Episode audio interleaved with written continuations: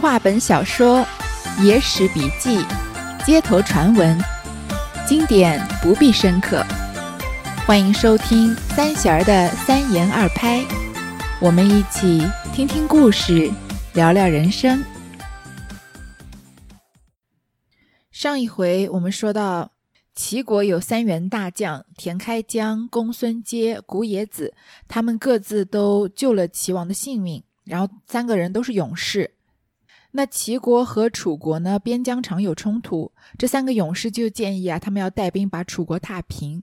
但是晏子就说啊，他只要出使楚国，不费一兵一卒，就可以让楚国臣服于齐国。接着我们讲了晏子使楚发生的两个故事，第一个是出使狗国的故事，第二个是摩肩接踵、挥汗如雨的典故。这第三个故事啊，就是南橘北枳的故事。其实前面我们已经说过一些。稍客，金瓜簇拥一人至筵前，其人口称冤屈。晏子视之，乃齐国带来从者。问得何罪？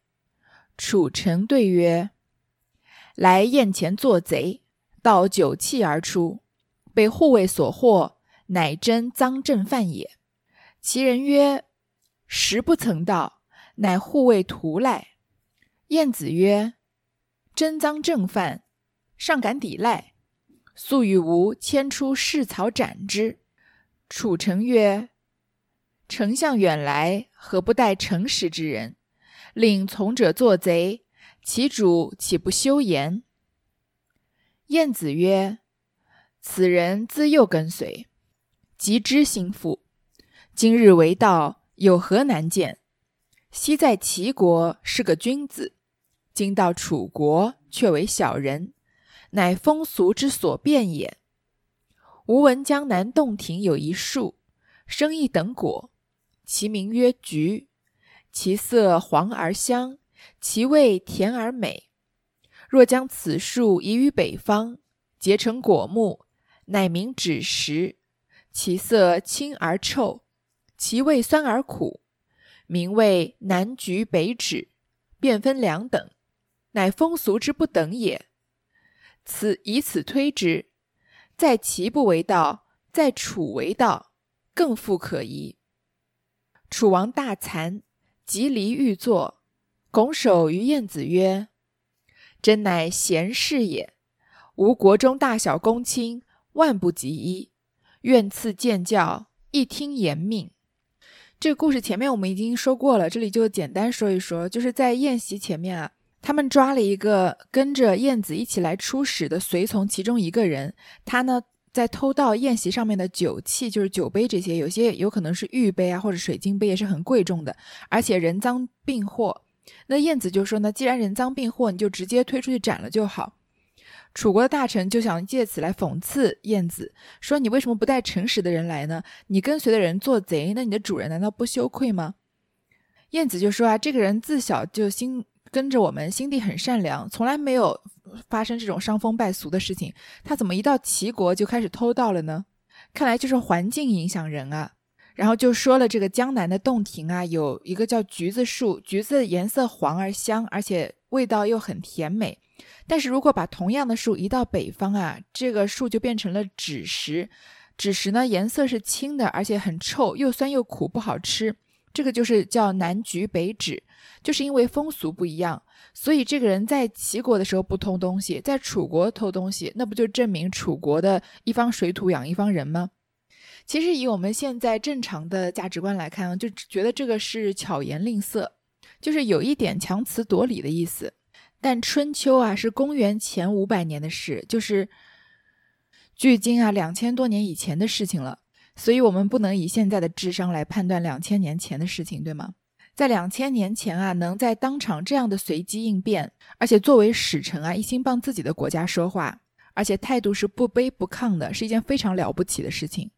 蜀王啊，楚王就大感惭愧，因为他三次想要为难晏子都没有为难成，就离开自己的王座啊，拱手对，你看这时候他对晏子已经很恭敬了，他拱手对跟晏子说啊，你真是一个贤德的人，我。自己楚国啊，大小公卿，所有的大臣啊，都万不及一，万个里面都挑不出一个跟你一样的，而且不及你万分之一啊。希望你可以赐教，我一定这个谨当遵从。”晏子曰：“王上安坐，听臣一言。齐国中有三世，皆万夫不当之勇。久欲起兵来吞楚国，吾立言不可。齐楚不睦，苍生受害，心何忍焉？今臣特来讲和，王上可轻易齐国和亲，结为唇齿之邦，歃血为盟。”若邻国加兵，互相救应，永无侵扰，可保万年之基业。若不听臣，祸不远矣。非臣相虎，愿王裁之。王曰：“文公之才，寡人情愿和亲，但所患者，其三世皆无仁义之人，吾不敢去。”晏子曰：“王上放心。”臣愿保驾，辽师小计，教三世死于大王之前，以绝两国之患。楚王曰：“若三世俱亡，吾宁为小邦，年朝岁贡而无怨。”晏子许之。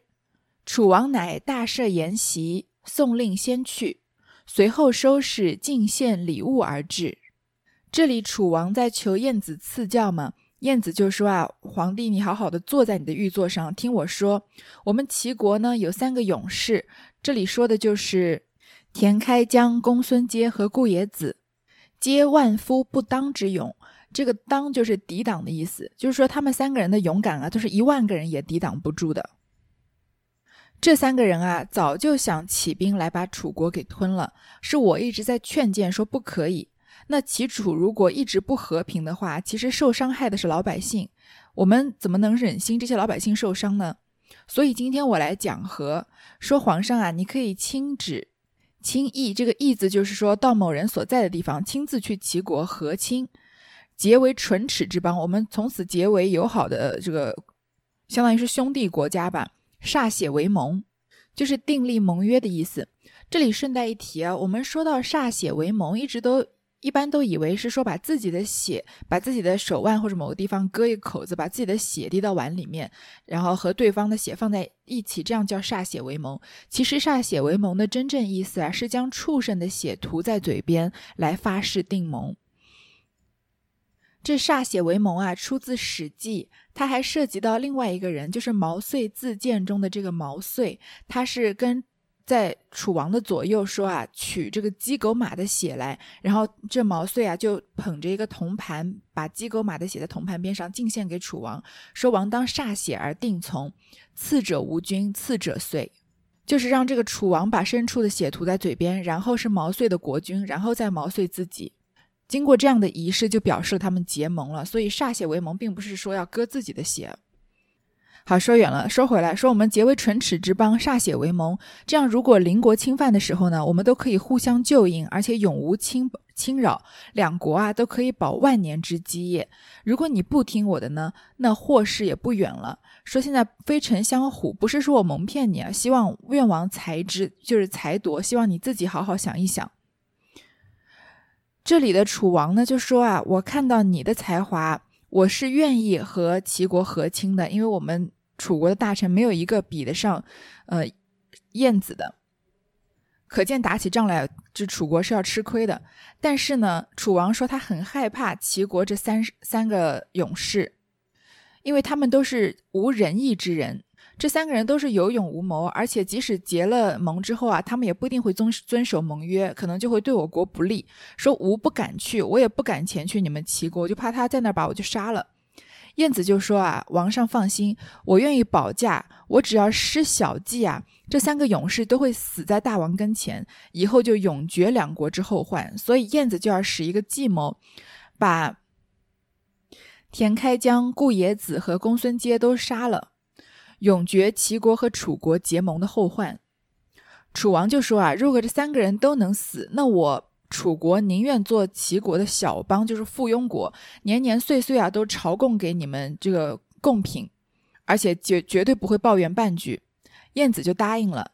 楚王呢就大设宴席，让晏子先回齐国，然后自己再收拾进献礼物，跟着去齐国。晏子先使人归报，齐景公闻之大喜，令大小公卿尽随吴出郭迎接丞相。三世闻之转怒，晏子至，景公下车而迎，未老已毕，同载而回。齐国之人看者色图。这个郭啊，现在我们都只用一个姓氏来做意思，但是有一个词叫城郭，就是指内城和外城。城是指内城的墙，郭是指外城的墙。所以晏子回到齐国以后，齐景公非常的高兴，说所有的大小公卿、公卿，所有的大臣啊，都随我出郭迎接丞相，就是出外城来迎接晏子回国。这三个勇士呢，听到就很生气，然后景公啊就亲自下车来迎接晏子，而且慰劳之后呢，和他同坐一乘车回去。齐国之人看者色图，看热闹的百姓啊，把路都堵住了。晏子启辞景公回府，次日入宫，见三世在阁下薄戏。晏子近前施礼，三世亦不回顾，傲呼之气，旁若无人。晏子视力久之，方自退，入见景公，说三世如此无礼。景公曰：“此三人如常带剑上殿，视吾如小儿，久必篡位矣。素欲除之，恨力不及耳。”晏子曰：“主上宽心，来朝楚国君臣皆至，可大张御宴。”待臣于宴间略施小计，令三世皆自杀，何如？景公曰：“计将安出？”晏子曰：“此三人者，皆义勇匹夫，并无谋略。若如此如此，或必除矣。”景公喜。晏子辞别景公回府，第二天再入宫的时候，这三个勇士啊，正在。阁下博戏，就是在大殿外面，可能是互相在练武功。晏子就到前面施礼，向他们三个人拜礼。这三个勇士呢，都看都不看他一眼，而且非常的傲慢，旁若无人。晏子就在旁边啊，视力久之，很恭敬的站在那里很久很久，然后才慢慢的，才后来才自己自己走了。再去见景公的时候，就说这三个勇士如何如何无礼。景公呢，其实也一直视他们为心腹大患。说这三个人啊，他们常常很很自然的就带着剑上大殿。我们都知道，皇帝的生前是不可能带刀的，只带刀的只有带刀侍卫是要保护保护皇帝的。一般的大臣不能带武器上殿，但是他们三个人都带剑上殿，而且啊视吾如小儿，把我不当一回事。这样下去久了，他们总有一天要篡位的，也是齐景公的呃心腹大患。说我一直就想把他们除掉，但是呢又没有能力。晏子就让。齐景公放心说啊，等到楚国君臣来的时候，我们不是要设宴吗？到时候我在宴上啊略施小计，让这三个人啊自杀，好不好？齐景公就说：“你用什么样的计可以让他们就是不费一兵一卒，让他们自己自尽死呢？”晏子就说啊，这三个人都是义勇匹夫，匹夫就是有勇无谋的人，含着一种轻蔑的意思。说这三个人都是有有勇无谋的人。我只要这样做，这样做，他们啊，一定这个祸患一定会除掉。景公听后啊，就非常的高兴。次日，楚王引文武官僚百余员，车载金珠完好之物，亲至朝门。景公请入，楚王先下拜，景公忙答礼罢。二君分宾主而坐，楚王令群臣罗拜阶下。楚王拱手服罪曰：“二十年间多有凶犯，今因丞相之言，特来请罪，薄礼上贡，望其恕纳。”齐景公谢气谢意，大设筵宴，二国君臣相庆。三世待见立于殿下，昂昂自若。晏子进退揖让，并不谄于三世。因为这个楚王不是接着晏子就去了吗？所以他带了文武百百官官员，大概有一百人，带了很多朝贡的东西来到齐国。齐景公就请他入齐国，楚王就先下拜，因为他们是要当齐国的附属国嘛。景公啊就打礼，两军啊分宾主而坐。楚王呢就让他的群臣都在台阶下面拜见齐王。楚王啊就拱手跟齐王服罪，说二十多年间啊，我们两国都常常有争端，算是今天啊，因为你们丞相的话，我来谢罪，薄礼上贡，这个很很薄的纳贡的礼物啊，希望你能宽恕我楚国之前的罪行，能够收收我们的礼物。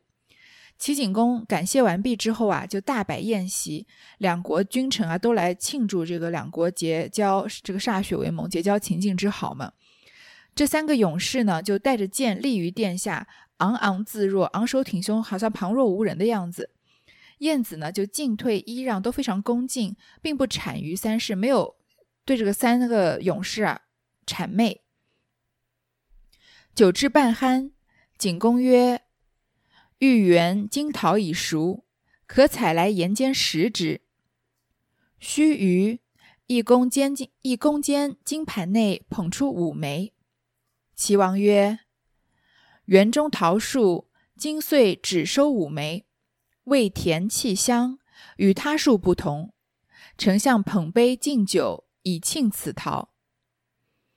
上古之时，桃树难得，今园中有此五枚。”为稀罕之物，晏子捧玉珏行酒，先敬楚王，饮毕，食其一桃；又敬齐王，饮毕，食其一桃。齐王曰：“此桃非易得之物，丞相和二国和好，如此大功，可食一桃。”晏子贵而食之，赐酒一绝。酒呢，已经饮到半酣的时候啊，齐景公就说他的御花园里面的金桃已经成熟了，可以采来在宴席上吃。过了一会儿呢，一个太监啊就捧出五枚桃子，齐王就说啊，今年园中的桃子只收了五个，味甜气香，非常的好吃，跟其他的树又不同，让丞相啊捧杯敬酒来庆祝收这个桃子的收成。因为刚刚说过，春秋是公元前五百年的事，是上古的时候，桃树呢还非常难得，所以能吃到桃子是很难得的事情。你看，只有皇宫里面才有，而且皇只有五颗。现在园中有五枚啊，是非常稀罕的东西。晏子呢就捧玉珏敬酒。这个爵字啊，就是爵位的爵。我们现在说到爵字，一般都是在说爵位。尤其最近英国的皇室为了爵位的事情闹得不可开交，对吗？但是其实，在汉字里面啊，爵字最常用的是一种盛酒的礼器，它一般是用青铜制成，有三个这个角。那它用的是玉爵，就是不是用青铜，是用玉做的这个盛酒的礼器了。如果各位去看这个爵字的发源的话，它一开始在商代的时候，这个爵字就是从这个呃酒。这个盛酒的礼器的形状开始的。你现在看这个爵字上面的半部分还是平整的，就有点像盛酒的这个呃杯子的这个地方。然后下面的笔画呢，就是其实是从三个角来演化过来的。晏晏子呢就先敬楚王，楚王因为是来做客的，而且是一国的国王，所以喝完酒之后先吃了一个桃子，然后呢又敬齐王。齐王是一国之主，自然是要吃一个桃子了。之后齐王就说啊，这个桃子非常的难得。那齐国和楚国现在能结秦晋之好啊，都是多亏了这个晏子丞相。所以你立这么大功啊，你可以吃一个桃子。晏子就跪下来吃了一个桃子，然后又赐了他一爵酒。齐王曰：“齐楚二国公卿之中，言其功勋大者，当食此桃。”后面不是还剩两个桃子吗？齐王就说啊，齐楚两个国家的所有大臣里面，只要敢说出自己的功勋，然后功劳很大的，就可以吃一个桃子。田开疆挺身而出，立于岩上而言曰：“昔从主攻猎于铜山，立诸猛虎，其功若何？”齐王曰：“秦王保驾，功莫大焉。”燕子慌忙敬酒一绝，食桃一枚，归于班部。这时候，田开疆啊，就第一个自告奋勇的挺身而出，在宴席上说啊：“我曾经跟主公在铜山打猎，我以一己之力啊，杀死了猛虎，保住了主公的性命，这个功劳算不算大呢？”齐王就说啊：“秦王保驾，这秦就是托举的意思，也就是支持，为了保护国王啊，嗯，护驾，这个功劳当然是很大的了。”说一说这个“秦”字啊，这个引擎的“擎”。变形金刚里面有一个它的领袖，它的英文叫做 Optimus Prime，中文翻译是擎天柱。我认为这个翻译还是非常信达雅的，既体现了他的这个无所不能的能力啊，而且又表现了他的是在这个队伍里面的领袖地位。那在其他的地区呢，翻译成柯博文或者无敌铁牛，就比擎天柱感觉要差很多了。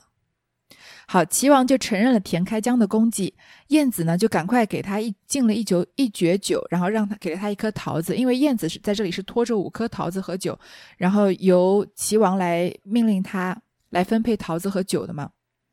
然后归于颁布，这个颁布呢就是在朝堂两边的这个官员列的这个队列，所以晏子出来给了呃这个田开疆酒和桃子以后，他再回归到这个队列里面。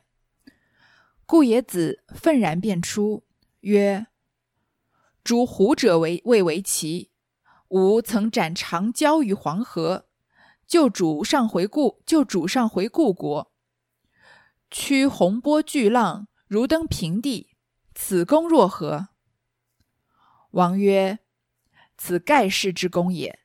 敬酒赐桃，又何疑哉？”晏子慌忙敬酒赐桃。这第二个勇士顾野子又出来说啊，单手打虎，呃，这个单人打虎有什么好奇怪的？因为老虎还是个比较常见的嘛。而我呢，曾经在黄河斩死这个蛟龙，保住了皇帝的性命。我在惊浪滔天之中啊，好像如履平地一般。这个功劳又怎么样呢？齐王就说啊，这也是盖世的功劳，所以一定会要敬酒赐桃的。晏子就赶快也敬了他酒，也赐了一个桃子。这个时候，五个桃子已经吃完了，因为两国的国王各吃一个，晏子吃了一个，公孙接吃了一个，田开疆吃了一，啊，顾野子吃了一个，田开疆吃了一个，对吗？公孙接撩衣破布而出，曰：“吾曾于十万军中，手挥铁阙，救主公出，军中无敢进者，此功若何？”齐王曰：“据卿之功。”极天祭地，无可比者。真奈无桃可赐，赐酒一杯，以待来年。这时候啊，公孙接就撩他的衣服，破布而出。破布就是迈开大步的意思，也是显示了这个勇士的姿态。就说我曾经在十万军中，用一把铁雀把这个大王从军中救出来，而且敌军之中啊，没有人敢近我的身。这个功劳又怎么样呢？齐王就说啊，你这个功劳啊，极天祭地，上顶着天，下顶着地，没有人能比得了你这个功劳了。可惜呢，五个桃子已经赐完了，就赐你一杯酒来待来年再说吧。晏子曰：“将军之功最大，可惜言之太迟，以此无桃，掩其大功。”公孙接按剑而言曰：“猪龙斩虎。”小可视耳。吾纵横于十万军中，如入无人之境，力救主上，建立大功，反不能食桃，受辱于两国君臣之前，为万代之耻笑，安有面目立于朝廷耶？言讫，遂拔剑自刎而死。田开疆大惊，亦拔剑而言曰。我等微功而食桃，兄弟功大反不得食，吾之羞耻何日可脱？言讫，自刎而死。故野子愤气大呼曰：“吾三人一同骨肉，视同生死。二人既亡，吾安能自活？”言气，亦自刎而亡。晏子笑曰。非二桃不能杀三士，今已绝虑，无计若何？楚王下坐，拜伏而叹曰：“丞相神机妙策，安敢不服也？自今以后，永尊上国，事无侵犯。齐王将三世赤葬于东门外。公孙接啊，拔起他的剑就说啊：“虽然他们有诛龙斩虎的功德，但这都不是什么大事。我一个人在十万大军之中啊，如入无人之境，一己之力救了皇帝，建立了大功。”却不能吃到桃子，在两国的君臣面前啊，受到了这样的羞辱，以后后世都会耻笑我。我这下还有什么面目在朝廷之上呢？说完啊，就拔剑自刎而死了。田开疆看到公孙接自杀啊，他大惊，也拔了剑，说：“我这点功劳也要吃桃子？我的兄弟功劳这么大，反而没有的吃，那我这样的羞耻哪一天可以摆脱呢？”说完啊，也自杀而死。最后，公这个顾野子啊，就大呼说：“我们三个人曾经是结拜的兄弟，一同骨肉。我们曾经发过誓，要同年同月同日死的。他们两个人既然死了，我又怎么能独活呢？”说完啊，也自刎而亡。这这里三个勇士在一瞬之间，三个人突然都拔剑自刎死了，都是觉得没有颜面。公孙坚呢，是因为。自己功劳最大，但是没有吃到桃子，觉得受到了羞辱而自刎。然后田开疆是认为自己功劳不大，反而吃了桃子而自刎。最后这个顾野子是因为他的两个兄弟都死了，所以要同年同月同日死，所以也自刎而亡。晏子就笑着对两国的国王说：“啊，你看，如果不是两个桃子啊，也不可能杀死这三个勇士。现在后患已绝，你觉你们觉得我的计谋怎么样？”楚王啊，就下座，离开自己座位啊，拜服晏子，然后感叹说：“啊，丞相真是神机妙算，我怎么可能不服你们呢？从此以后啊，我们楚国就永远尊齐国为上国，发誓再也不侵犯。”齐王就将将这三个勇士啊葬于东门之外。自此，齐楚联合，绝其士马，齐为霸国。晏子名扬万世，宣圣亦称其善。后来，诸葛孔明曾为梁父嬴担道此事。嬴曰：“不出齐城门，遥望汤阴里。里中有三坟，累累正相似。问是谁家种？田江固也是。力能排南山，文能决地理。一朝被谗言，二桃杀三士。谁能为此谋？”相国齐晏子，从这件事以后，这个关键的夜晚以后啊，齐楚就结了秦晋之好，从此以后就再也没有打过仗，齐国就成为了霸国。我们都知道春秋战国是被秦统一的嘛，而秦国把这些小国家逐一歼灭之后，其实齐国是在很后面，几乎几几乎是到结尾的时候才被秦给灭了的。晏子啊，名扬万世，所有。百姓啊，都把他当成大善人。后来，诸葛孔明啊，曾经写过《梁父吟》来说这个二桃杀三士的故事。这个《梁父吟》的白话译文呢，就是我缓步走出临淄城的城门，遥望这个萧瑟死寂的荡阴里，那里有三座坟墓啊，紧紧相连，它们的形状啊、大小都非常的相似。如果你问这是谁家的墓地啊，这就是田开疆、古冶子和公孙氏的墓地。这三个勇士啊，他们的力气能推倒南山，又能截断祭大地的绳子。不料他们一招啊，遭到谗言，两个小桃子竟然杀死了三个勇士。谁能想出这样的奇迹呢？这就是齐国的宰相晏子了。又《满江红》词一篇，古人单道此事。词云：齐景雄风，因袭战，海滨田猎。正驱驰，忽逢猛兽，众皆惊觉。壮士开疆能奋勇，双拳杀虎身流血。救军危败，绝宠恩荣，真豪杰。故野子除妖孽，强秦战，公孙接，笑三人恃勇，在其猖獗。只被晏婴施小巧，二桃中计皆身灭。其东门累累有三坟，荒郊月。《满江红》其实就是个词牌名。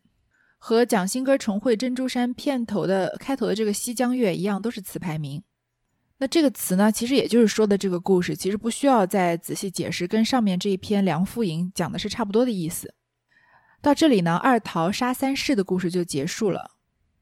其实我们很多人可能会觉得这个故事啊非常的离奇，这三个勇士啊能够杀老虎、杀蛟龙，在千军万马之中如入无人之境的三个勇士，居然因为争了两个桃子而纷纷自尽了。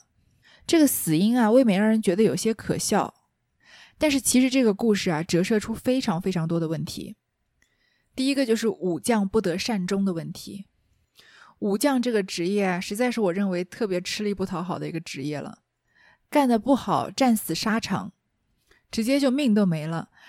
如果打了败仗，铩羽而归，那肯定是要为这个败仗负责任，对吗？但是如果当了一个很成功的武将啊，为了皇帝开拓了国家的疆土，或者是打下一片江山啊，那在朝堂的局势稳定之后，皇帝常常都视这些武将为心腹大患的。首先，他们功高震主，在百姓之中很有民心。第二呢，他们掌握兵权，所以武将想要篡篡位的话，皇帝一定是非常忌惮的。第三呢，这武将常年在边境的地方啊打仗，不太受管束，所以在皇帝面前常常会有一些比较无礼的行为，而且有些也会因为自己的功劳高啊，而不把皇帝放在眼里。这里的这三个勇士就是这样。其实历史都是有惊人的相似之处的，以后的各朝各代都有不得善终的武将，比如汉高祖刘邦就建国之后就杀了韩信、英布和彭越，是为他打下江山的武将；朱元璋建国之后也杀了很多的功臣。所以这三个勇士啊，田开疆、顾野子、公孙接啊，他们的悲剧有一方面也是必然的。首先，他们的死是楚国投降的条件，因为楚王忌惮他们三个人。另外呢，他自己的君主齐王也很忌惮他们，觉得他们早晚有一天要篡位。但是这个故事听完之后，不知道各位有没有跟我一样，觉得心里堵得慌？这三个勇士真的有心要谋反吗？他们真的死的值得吗？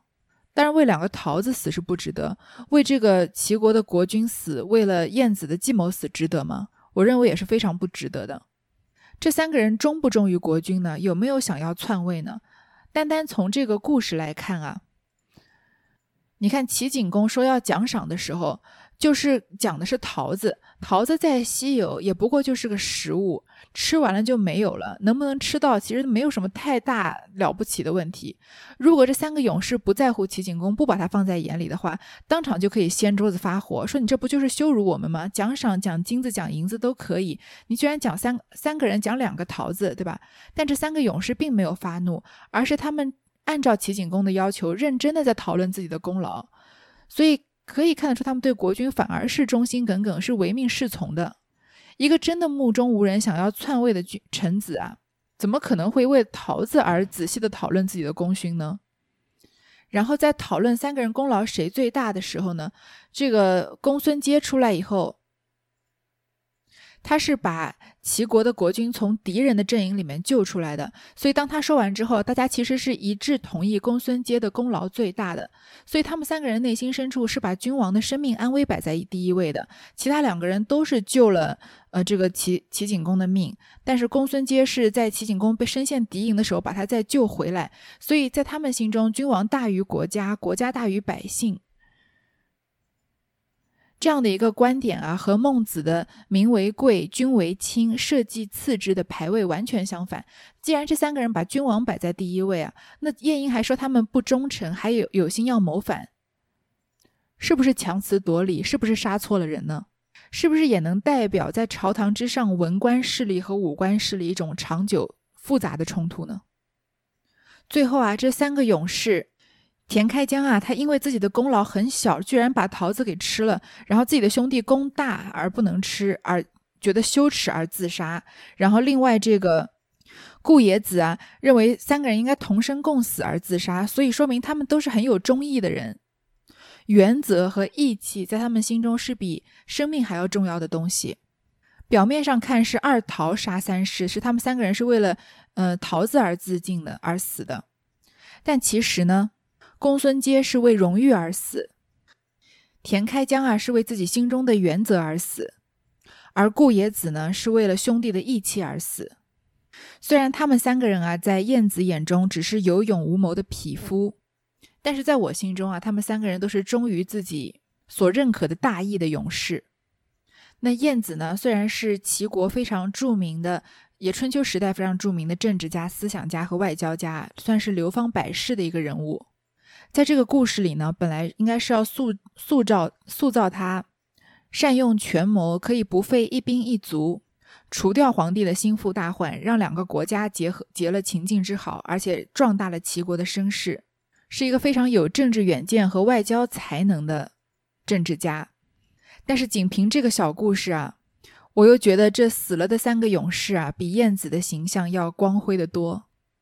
当然，燕子也是个很有勇气的人。他一个人，他身材矮小，我们一般人都看不起他。